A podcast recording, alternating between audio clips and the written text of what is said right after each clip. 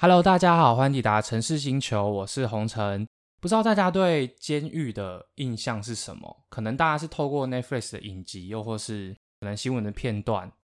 那今天呢，城市星球的职业介绍所，我们很高兴可以邀请到监所管理员阿来上节目来跟我们分享。那阿来跟大家打个招呼。嗨，红尘，嗨，观众朋友，大家好，我是阿来。今天主要会跟阿来聊聊说，哎，当初为什么会想当监所管理员？可能监狱里面的状况是怎么样啊？监所管理员的日常是什么？有什么优缺点？以及最后会给听众朋友们一些建议。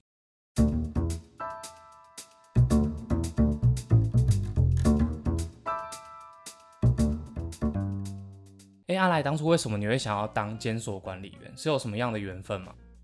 当替代役的时候，哦，就在监所服务。哦，是这样哦。对，所以后来就想说可以试试看。对对对，那当监所管理员算是一个公务公职吗？对，他是公职，他要透过考考取国家考试。他很难考吗？他算是录取率比较高的公务员。考了哪些科目？你大概准备多久？我是自己念书，大概念八个月，那考上了。对，但是好厉害哦。对，但是我还是建议，如果想要考的朋友，还是去补习比较好。为什么？有老师指引你准备方向，然后有同才跟你一起念书，对那个读书风气，我觉得蛮重要的。像我自己念的话。每天就是早上起来就去图书馆念到中午吃饭，吃完饭再继续念，日复一日。每天见到的人就是家里的人而已，朋友都在上班了。对，那你也很有毅力耶，就是这样撑了八个月。对对对，因为那时候我当时我觉得我的能力找不到有这样子待遇的工作了。既然你提到待遇的话，能不能跟大家大概分享一下，一开始进去基本上会有多少？公园的话是分成本俸跟加级、津贴、加级这样两部分。嗯，我们刚进去的话，本凤加加级大约是四万块。哦，算起薪算高的哎。对，然后我们还有津贴，津贴的话可能再多个五千块。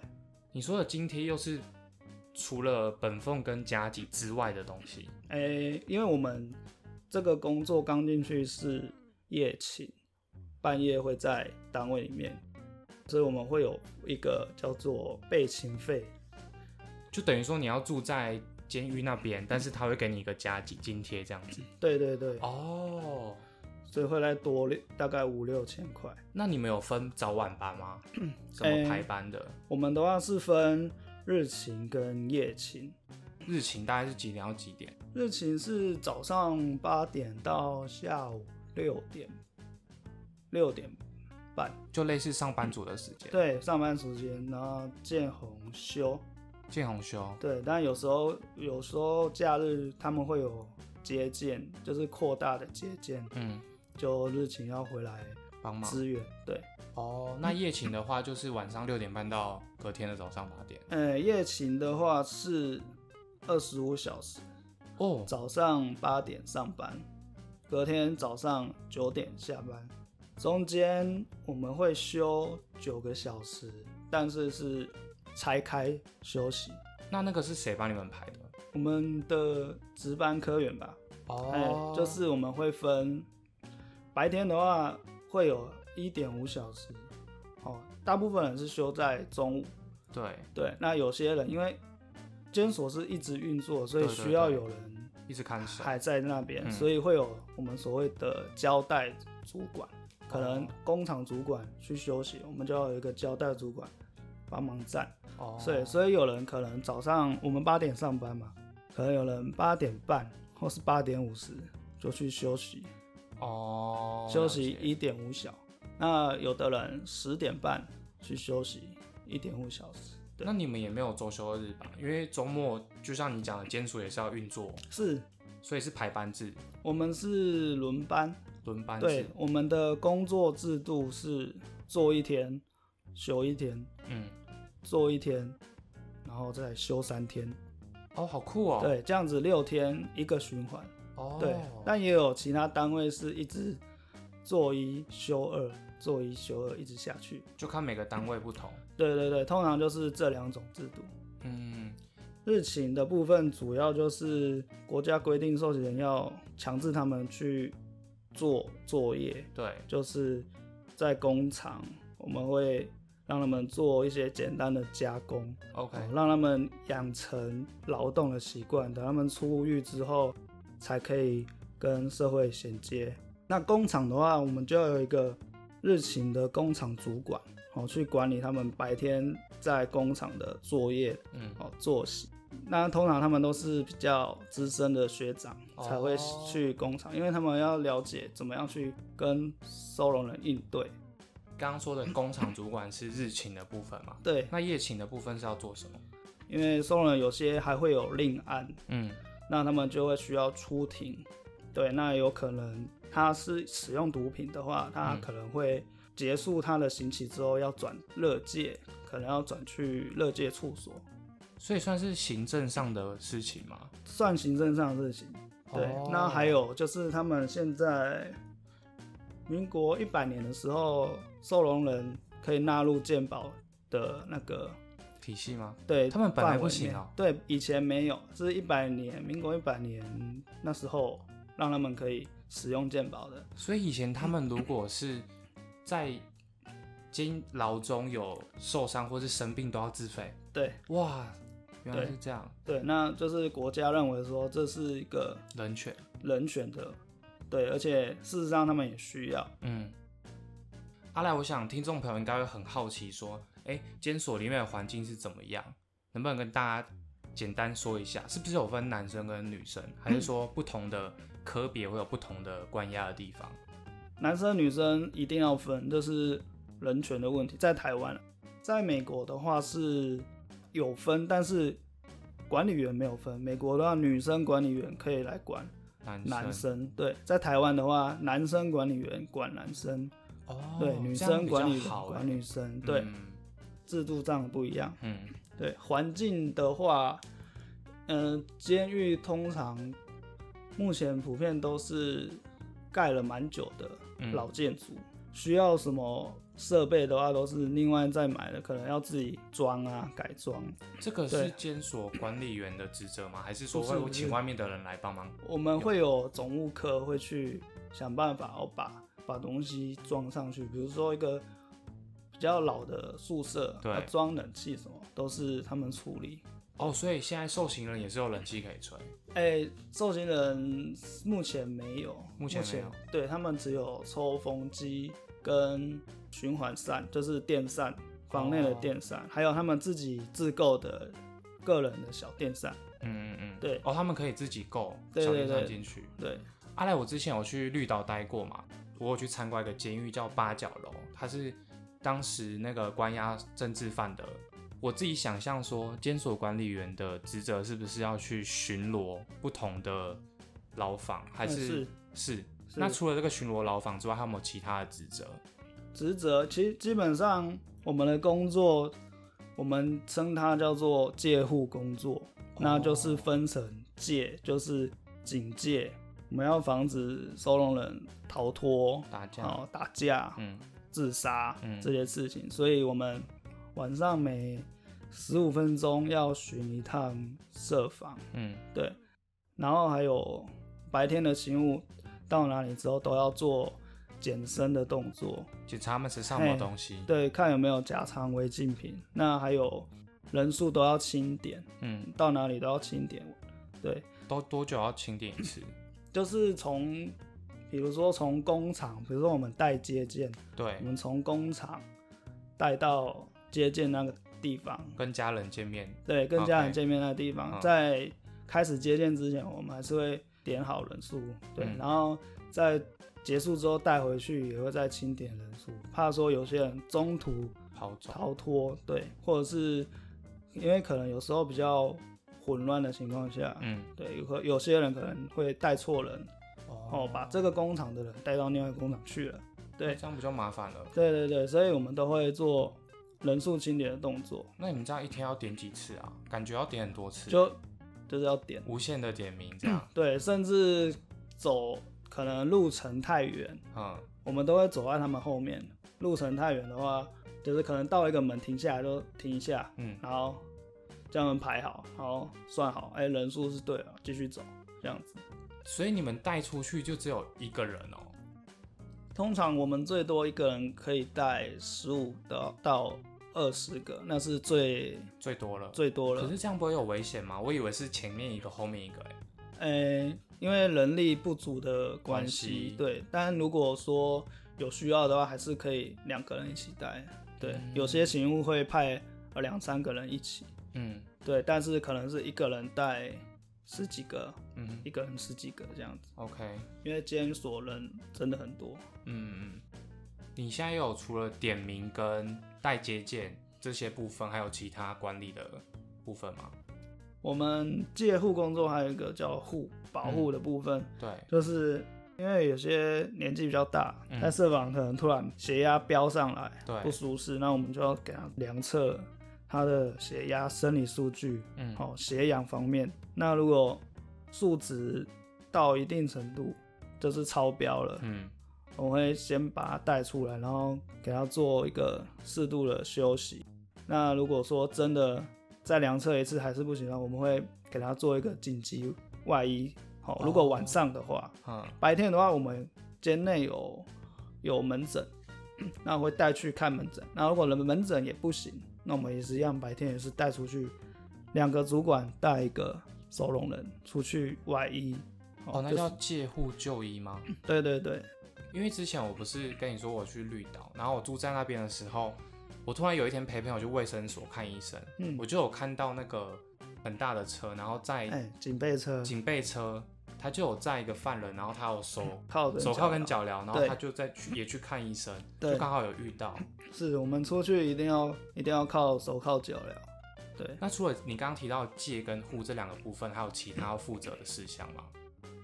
我们会有其他比较琐碎的小事情，比如说我们我们的收水，就是整个整个监狱在倒的那个收水，对，收水是用收水桶装的，它如果满的话，我们要找那个外面的清洁，清洁或者是农畜嗯，有那个农场有在养殖的，对，请他们来收。嗯，那来收的话，我们不能放他就在那边收，我们还是要有一个人在那边，对，在那边看，嗯嗯，对嗯，然后看他进来的话要记录时间，出去的话要记记录时间，这样，哦，主要就是监督。对，做一个回报，这样回报嗯给我们的勤务中心。我觉得大家电影都看很多啦，所以像你刚刚讲说，可能进来收收水的电影就会演说，可能那个收收水的人，他可能是要来劫狱还是什么的，有对发生过这样的事情吗？对对，有可能会有这种事情发生。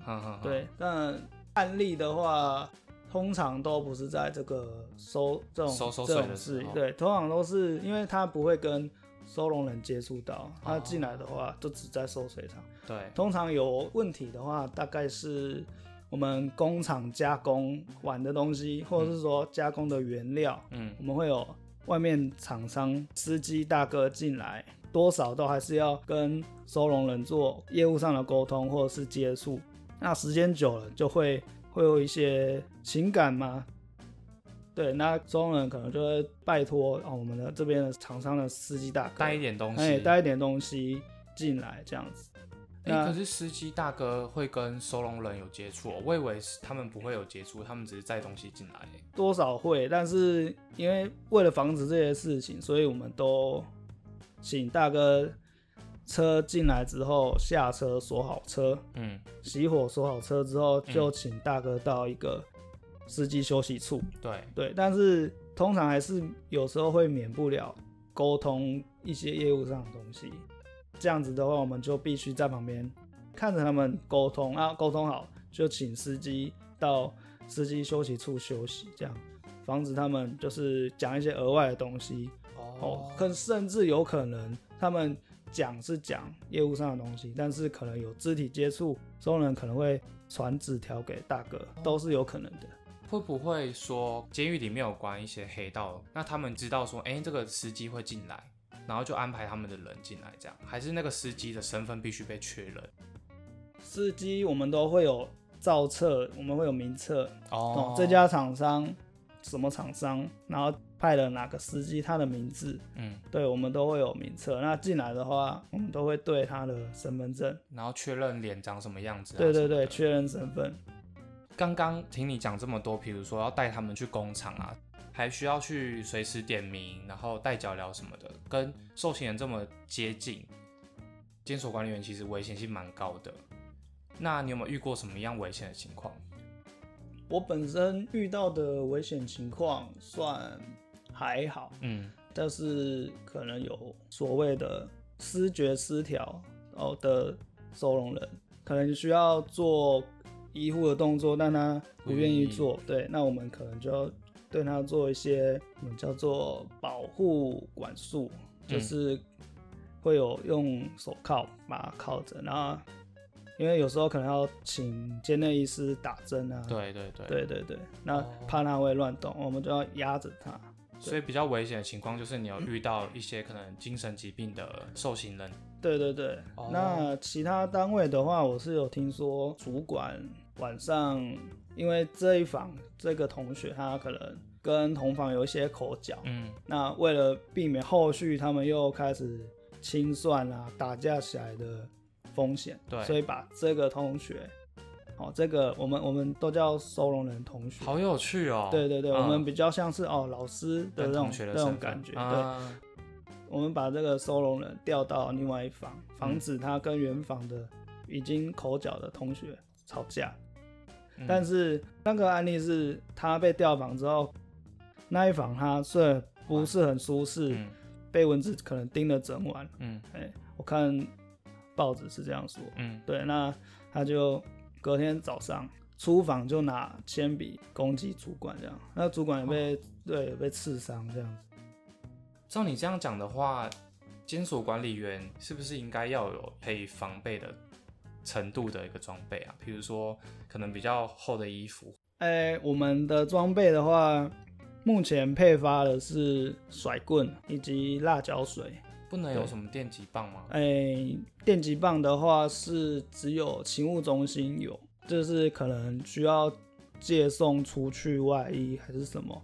那这号人物又是比较比较重要的，才会配比较电击棒。呃，可能对，或者是说比较有介护风险的，我们才会带电击棒出去。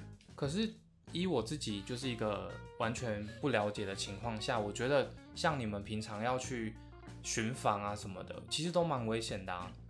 晚上的话是不会，因为他们都在房里面，房里面，除非他们伪装生病，整房串通好说要劫持，迫使我们开房门。对对，那一瞬间他们全部一起冲出来，那时候比较危险。那当时他们会配发给你们电击棒吗？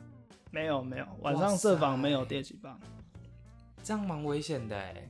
就不会啊，因为我们我们晚上开房门有规定，嗯，就是要通知勤务中心，然后勤务中心会派人来一起开。哦，就至少人比较多。对对对，然后勤务中心也会把监视器画面定在那边，嗯嗯，那、我们也会戴手铐，手铐到现场。就比较严谨，就对对了。对。对对，阿来，你有没有遇过什么比较有趣的案例？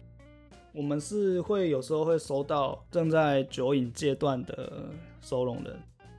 对，因为我们现在政府酒驾抓很严，所以嗯我们酒瘾的收容人也蛮多的。嗯之前有遇到一个是台湾的原住民，那时候刚好酒精戒断，嗯。然后他就会开始讲一些他的母语、他的主语，嗯。对，然后因为酒精戒断的话会有时空错乱，他可能不知道现在自己在哪，哦。然后也不知道时间，晚上睡不着会起来翻东西，嗯，然后说要吃什么啊，或是反正就是在乱，嗯。对，那那时候他那一个同学，他就是说一些母语，又转换成中文，就是说，哎、我给你吃这个啦，这个是我们好吃的，我们叫什么拉贵，然后就开始讲一些有的没有的，啊，然后或者是讲一些他儿子的故事啊，对，那我所以你就在那边陪他听他讲故事。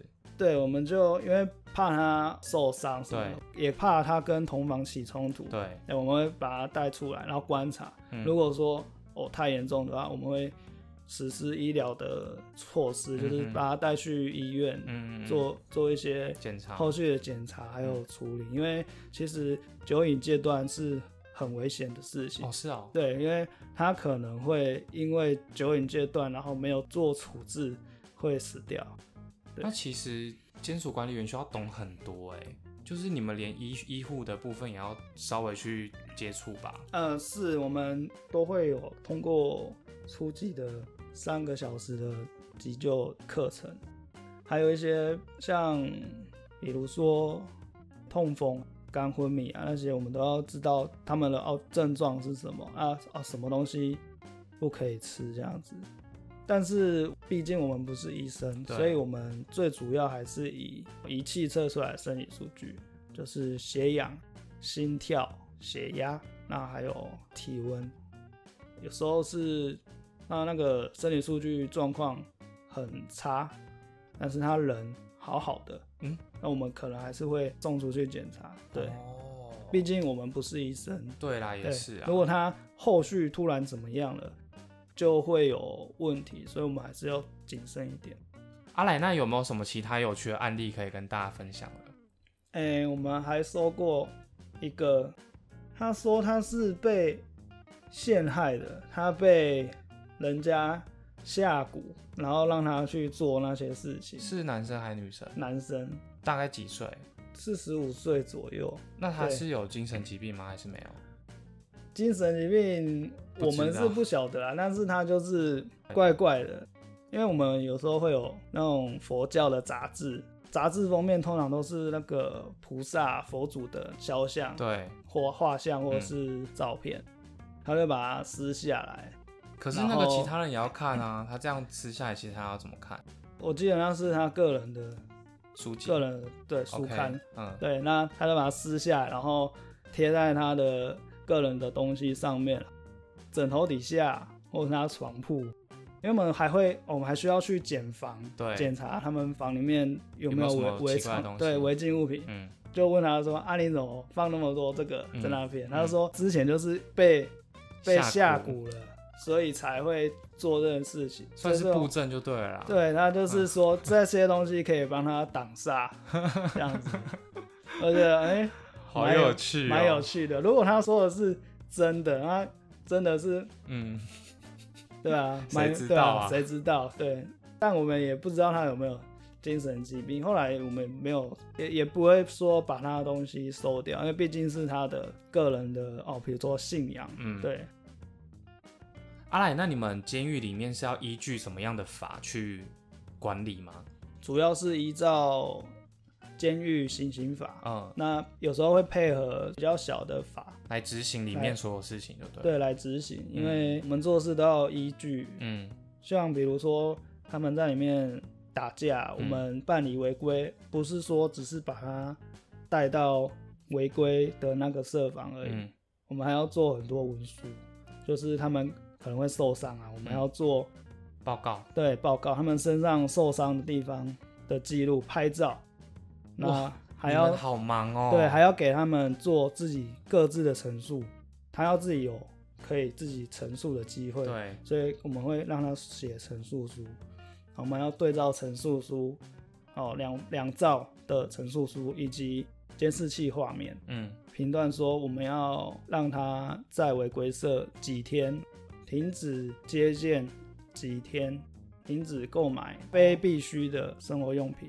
几天，这样，比如说香烟啊，或是泡面那些。做好之后，我们会上呈到上面长官，就是我们的科员以至科长、嗯，典狱长批准之后，就会执行。执行。哎，刚刚阿来你提到说你们监狱里面是可以买东西的，是，它是有福利社吗？哎、我们有合作社，嗯，对合作社的部分，我们会贩卖的东西都是会比可能外面贵，外面便宜，便宜。对，会比我们比照的应该是 Seven 像便利商店那一种，，OK，我们会比照。如果我们这个东西厂商开的价比便利商店还要贵，我们就不采用，因为我们不是以盈利为目的的嗯单位，我们是为了让同学可以哦有生活物品可以买。哦，所以他们其实还是可以买东西的，对，因为我以为不行。有有些东西可以买，饼干啊、泡面那些。那既然他们可以买东西的话，意思是说他们像去早上去工厂服务，他们会有薪水吗？我们不叫薪水，我们叫做劳作金。劳作金对，，那劳作金的话很少，嗯后来有严领说要把它再调高一点，大概比较普遍的就是做纸袋的加工，他们就是在监狱的工厂里面做加工，可能一天他们的四小时对，到八小时的话，一天大概赚五块钱或十块钱的劳作金。所以他们就会把那些钱拿去合作社买东西，还是说家人也会给他们一些钱？可以可以，会客的时候可以来直接帮他开百货买东西，嗯那也可以我们寄汇票进来，嗯，对，等于是我们这边会有他们的像是存折的东西，哦，对，他们的家人来寄钱的话，会寄在存折里面。那他们说他们要买东西的话，是他们直接从存折上面扣吗？还是说会有一个现金的拿在手上，然后给刚刚合作社的店员这样？我们这里面没有现金，他们进来的话，我们会把现金做保管，嗯，比如说他带一千五进来，对，那我们会帮他把一千五点好，嗯密封，封好之后交给保管股，哦，总务科的保管股。嗯，那这一千五就会变成一个数字到他的存折上。那如果他今天说哦，我要去合作社买可能二十块的东西，那他要怎么花这笔钱？我们在工厂都会有百货单，嗯那他就是开百货单，拿一张一四三份吧，嗯，对，百货单，然后在上面写他要的品相，哦，这样子。原来是这样子哦、对，以单据，然后买东西，，对合作社会有，就是我们遴选的受刑人嗯在合作社当服务员，他们会来收那个百货单，可能早上收，下午就会带百货对来清点，然后再由工厂的服务员发给受刑人。所以听你这样讲的话，他们是每天都可以买东西。哎，一天可以买两百块。嗯，那如果说需要的话，长官允许的话，可以到，记得是三百块。嗯嗯嗯，就是有个金额的限制就对了。对对对，因为怕他们说买太多哦，造成哦浪费，嗯或者是我们说叫做做行情，怎么说？呃，刚来初来乍到，哦，拜码头。哎，拜码头，啊，了解了解。对对对，所以我们这些东西都是要做管制的。那除了刚刚买东西的时间之外，我很好奇说，像你说他们会写信，那收信的时间跟会客的时间大概频率是怎么样？哎，我们里面现在目前是有分级数的，对，他们有四三二一，从四级开始，四级是什么？就是刚进来的话会编列四级。嗯那如果它里面表现好，都没有违规，那他的作业的情况都不错。都不错，那会会有分数的累进，然后一定程度就可以往上升。哦，所以每一个级数的会客时间、购买东西的时间，什么都会不一样。对，像是会客来说，嗯，四级的收容人一个礼拜可以会客一次，升到三级的话，一个礼拜可以两次。嗯呃，二级的话大概三天一次，嗯，一级的话是一天可以一次这样子。哦，对就是里面有分级的制度。对，那你刚刚说他们有分级的话，从他们行服上面可以看得出来他们是哪一级吗？还是这哎是不行让彼此知道的？哎、这可以，他们的他们每个人会有一个识别证，对，识别证上会有颜色，嗯。我们以颜色来分。可是，一级会不会被排挤？就说哦，你表现这么优秀，我们大家都不喜欢你这样子。是没有听说过啦，嗯只是说一级的待遇会比较好。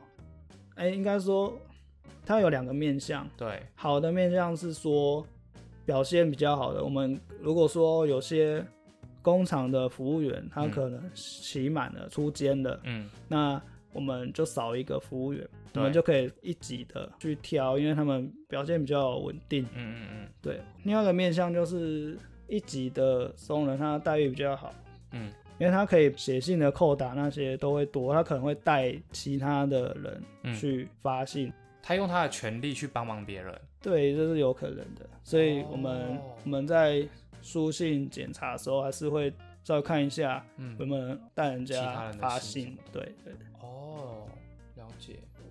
阿来，那他们有运动时间吗？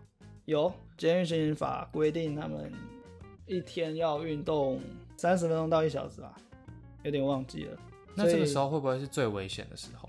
会，所以我们一样就是都那个勤务中心一样会派人来介护运动，或者是说他们可能就在工厂就地的运动。我们监所设计一套叫做甩手工，就是在 对甩手工，它就是标榜小朋友到老人都可以做，啊那就是你原地站着，手往前甩，往后甩。在牢房里也可以做这样。对对对，一次做个三十分钟，啊，一天做个几次，就说有强身健体的效果。啊，这是一起做健康操的概念吗？就是大家集合一起做。对 对对对，我我的想象是说，你知道影集嘛？他们会说大家好像到一个有一点运动器材的地方，然后嗯做自己想做的事情。对对对台湾有这种事吗？台湾最多就是篮球场，嗯可能一个全场分成两个半场，给一个工厂，一个工厂就是一百多个人，嗯嗯可能就分批下去打，对，或者是还有什么羽球，嗯对，就是这些啊。那桌球，反正因为台湾的地算小，嗯，对，没有像美国那么大。OK，美国一个监狱这么大，他们可以做很多设施。在台湾的话，就只能这样，或者是他们可以围绕着那个场地嗯走路或跑步。哦，就是也会有自由的运动时间，不只挑健康操的时间嘛。对，而且他们也会自制运动器材，房内会有储水桶，吸带是那种油桶那种，呵呵呵，然后可能十公升啊。哦，拿来举吗？对，拿来举十公升嘛，装、水就是十公斤啊，嗯十、公斤对手部来说算够练了。嗯对，那当然有些地方的话，他们会放水泥，嗯，放水泥的话可能会会再多重量。水泥不是蛮危险的吗？他们不会拿来护砸的感觉，其实要说危险的话，其实很多东西都很危险。都可以很危险，只是我们要把最危险的东西，比如说剪刀啊，对，或者是可能榔头那些东西，因为工厂有些可能是做比较大型的加工，那那个他要怎么避免？那种器械的话，工具我们会设一个那个簿册，我们会有工具管制部，嗯。对，我们会写说这个工厂有几支剪刀，几支美工刀，嗯，缝衣服的针有几根，危险的东西很多哎、哎，我们会把它列册，每天收工前都要清点。那刚刚提到工厂的部分，阿赖，你们监狱会有哪些工厂？除了你刚刚提到的纸的袋子加工，还有什么其他的？哎，可以配合的东西其实也不多，嗯。对，有些地方会开烘焙班做面包或蛋糕，那我们职员可以去订购，间内的收容人也可以订购，嗯，甚至他们有对外开放。那那个卖出去的钱会是给谁啊？是给你们那个部门的人？那个钱的话会对那个部门的收容人，嗯，就是他们的劳作金。对，哦，所以相对的这种有对外的部门，嗯，像屏东有做酱油，好酷、哦。他们酱油卖的超好，他们的劳作金就会比较高。所以他那个工厂也是会分级的嘛？就是比如说最好的是哪一个？然后工厂工厂不会分级，不会分级。通常会分的是行期，短行期跟长行期的会有分，哦因为不同行期的人在监狱里面的心态不一样。刑期太长的人可能会有，哎、我刑期就那么长，不然我拼一下。就是他可能刑期结束，他已经嗯很老了，快死了。他想说，不然我拼一下，拼成功我就出去了。有些人是这种，所谓成功是就是脱逃啊。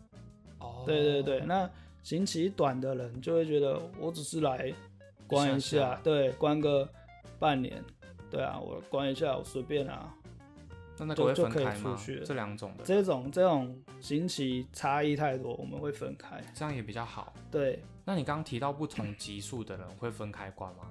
不同级数不会，哦，对因为因为也没有那么多场地可以分了。哦，对了，刚刚打断你，所以工厂还有哪些其他的？烘焙，然后陶艺，有哦，有些会对做陶艺、做陶笛、嗯做比如说马克杯、嗯，花瓶、好多种烟灰哦。缸那一种，对，陶艺的。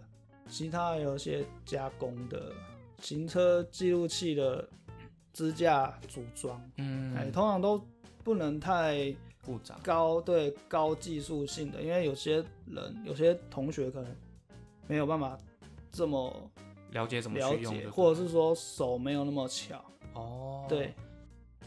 那我比较好奇的是说，同学们可以自己选择自己要去哪个工厂吗？选工厂是不行的，是我们安排好的。安排好的。OK，因为怕说他可能有认识的人在哪个工厂啊，然后就是他就是为了要过去，对对对这样子会我们比较难管理。真的。对，我们通常也会去看一下他有没有哦帮派，嗯，嗯嗯。可能打同一个帮派的人打散到不同工厂。哦，对对耶。那你们有遇过什么帮派在里面斗来斗去的情况吗？是没有，但是有可能会有，因为我们会不同帮派分散嘛，对那也会造成一个问题，可能以前在外面有仇的，刚好配在同一个工厂，嗯，对，那就有也有可能会就是打架什么的。打架，或者是有可能本来没事好好，但是因为生活上的问题开始翻旧账，哦，这样分分配那些人也是很难的耶，也是很大学问，对。真的是辛苦你们了。我们也也是一个老师的身份，我们平常也要跟他们宣导，跟他们讲说，我们就是来好好的把自己的刑期关完，哎，嗯服完就出去了，不要在里面又打架，又被同学告伤害，嗯，，对，越关越越久。长，。对，那我想要问一下阿来说，这个工作啊，监所管理员有什么样的优缺点？哎，我先讲我们的勤务制度好了。好啊。我刚刚说我们二十五小时嘛，嗯。一天，今天早上八点上班，隔天早上九点下班，嗯。中间休九休小九小时，嗯。那就是白天一点五小时，晚上一点五，然后休一点五做一点五，嗯，然后再休三做三小时，再休三小时做三小时，好复杂哦。对，这样就到了隔天早上八点了，嗯等于我们半夜会睡三小时，嗯，然后晚上六点到十二点会休三小时到四小时，嗯，等于我们的睡眠会比较被打乱，中对中断。然后再来，这是算缺点的部分。这是优点也是缺点。怎么说？优点是因为我们这样的工作制度，等于我们一天是做两天份的工作，嗯所以我们的假很多。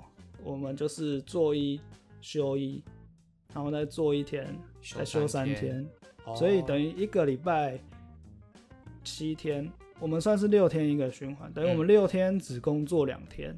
哦，这样听起来很不错哎。对只是那两天会比较累一点，这样。对对对，而且我们这是六天一个循环的，所以我们有机会放平日，嗯也有机会放假日。假日对，所以时间上有一些可以跟一般可能服务业啊，或者是上班族做一些不一样的安排。嗯嗯嗯。对，那有还有没有什么其他的优缺点？优点大概就是薪水比较稳定这样而已。也对，相较于一般人起薪比较高。对对对，嗯嗯嗯这就是这就优点。那缺点的话，嗯，一样是我们的工作制度关系，所以很累，很伤身。通常我今天上班嘛，隔天早上九点下班，刚下班的时候，我们的交感神经在作用，所以会睡不着。我会可能吃个东西，然后划一下手机，大是概调整不过来嘛？那个作息。这种交感神经的东西没有办法。嗯，对我大概到中午十一点、十二点的时候才会去，睡觉。对，才去补眠。嗯，那补眠也不补太久，嗯最多补四个小时，所以我会睡到下午三四点就起来了。嗯嗯嗯，对，那这种补眠其实还算不是很够。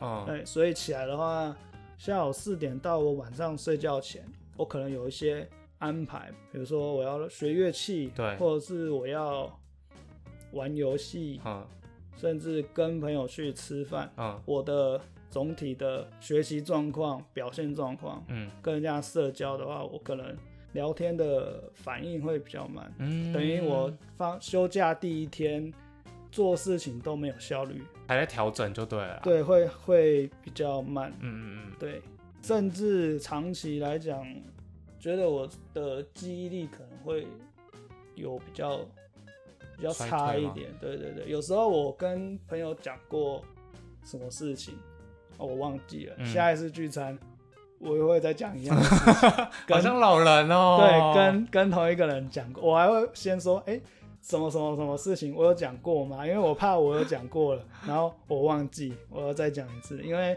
我们半夜这种这种休息的情况，嗯嗯，会影响到这些会影。响，甚至有时候半夜睡觉会梦到自己在上班，这是比较困扰我的地方。这份工作其实会像空姐、空少一样，就是可能只有在年轻、比较健康的时候能做这份工作。你会想要继续做下去吗？或是你有什么规划？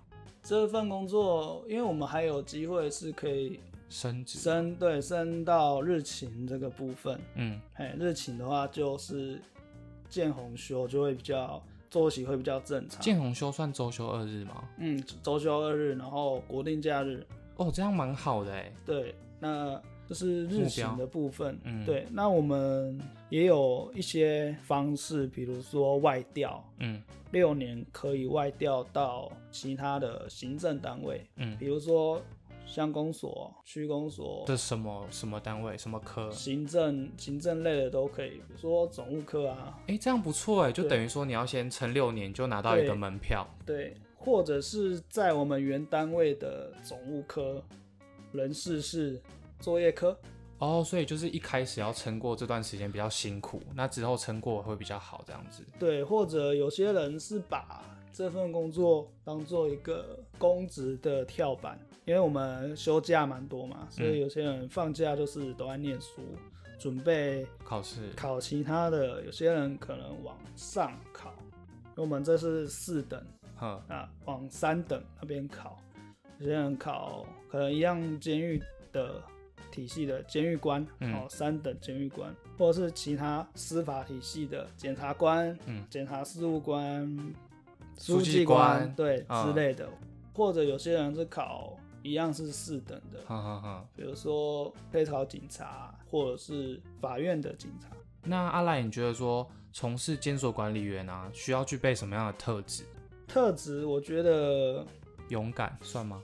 勇敢算，因为毕竟有时候有些情况，你就只有你或者是你一个 partner 两个人要可对啊对付很多多人，对，但我觉得勇敢只是其中，嗯，还有还？很多，就例如细心，我们要观察他们的一举一动，甚至他们的神情，今天跟以往不一样，他是不是不舒适？嗯，对，或者是整房怪怪的，平常这房晚上很吵，今天特别安静。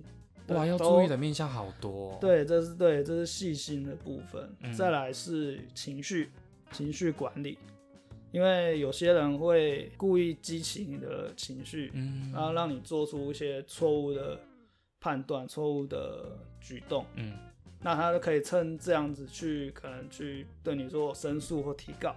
哇，对，所以。情对呃情绪的管理也是很重要很重要。那还有就是要正直，要清廉，对所有的收容人你要较平等的对待。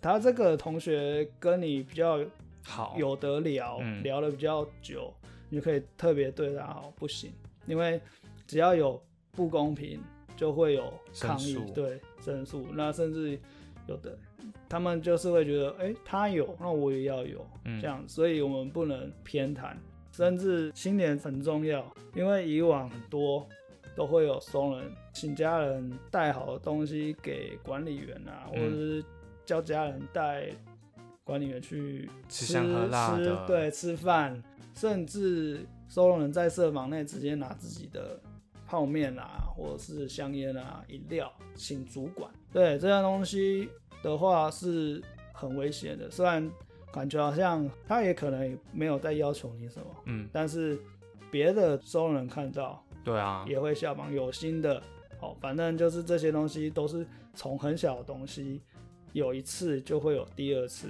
嗯，有第二次就会越来越严重，然后到时候就会可能请你帮他带什么东西了。你就不好意思拒绝或什么的，对对对，所以这些东西我们要从最刚开始就杜绝。就把它拒绝掉。嗯，我觉得阿来真的说的很好，就是从事监所管理员真的清廉跟正直，还有平等重视所有同学是很重要的事情。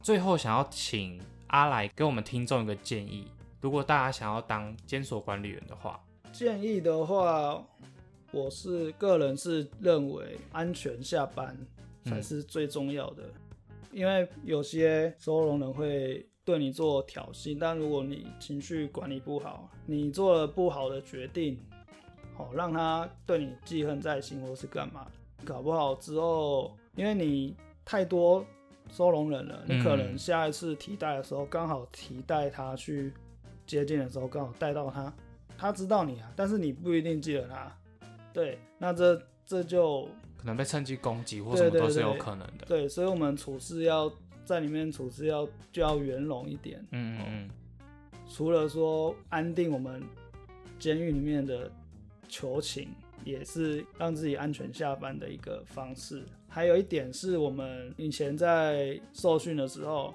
我们的辅导官跟我们讲过，下班就把监所的事情就留在监所、嗯哦，不要说你下班了出去跟同事吃饭，还在讲监所里面的事情，但是那你的人生呢？你的人生就只有监所嘛？嗯，对我觉得这很重要。以上就同整阿来两个建议哦。第一个呢，就是安全最重要，能安全下班最重要。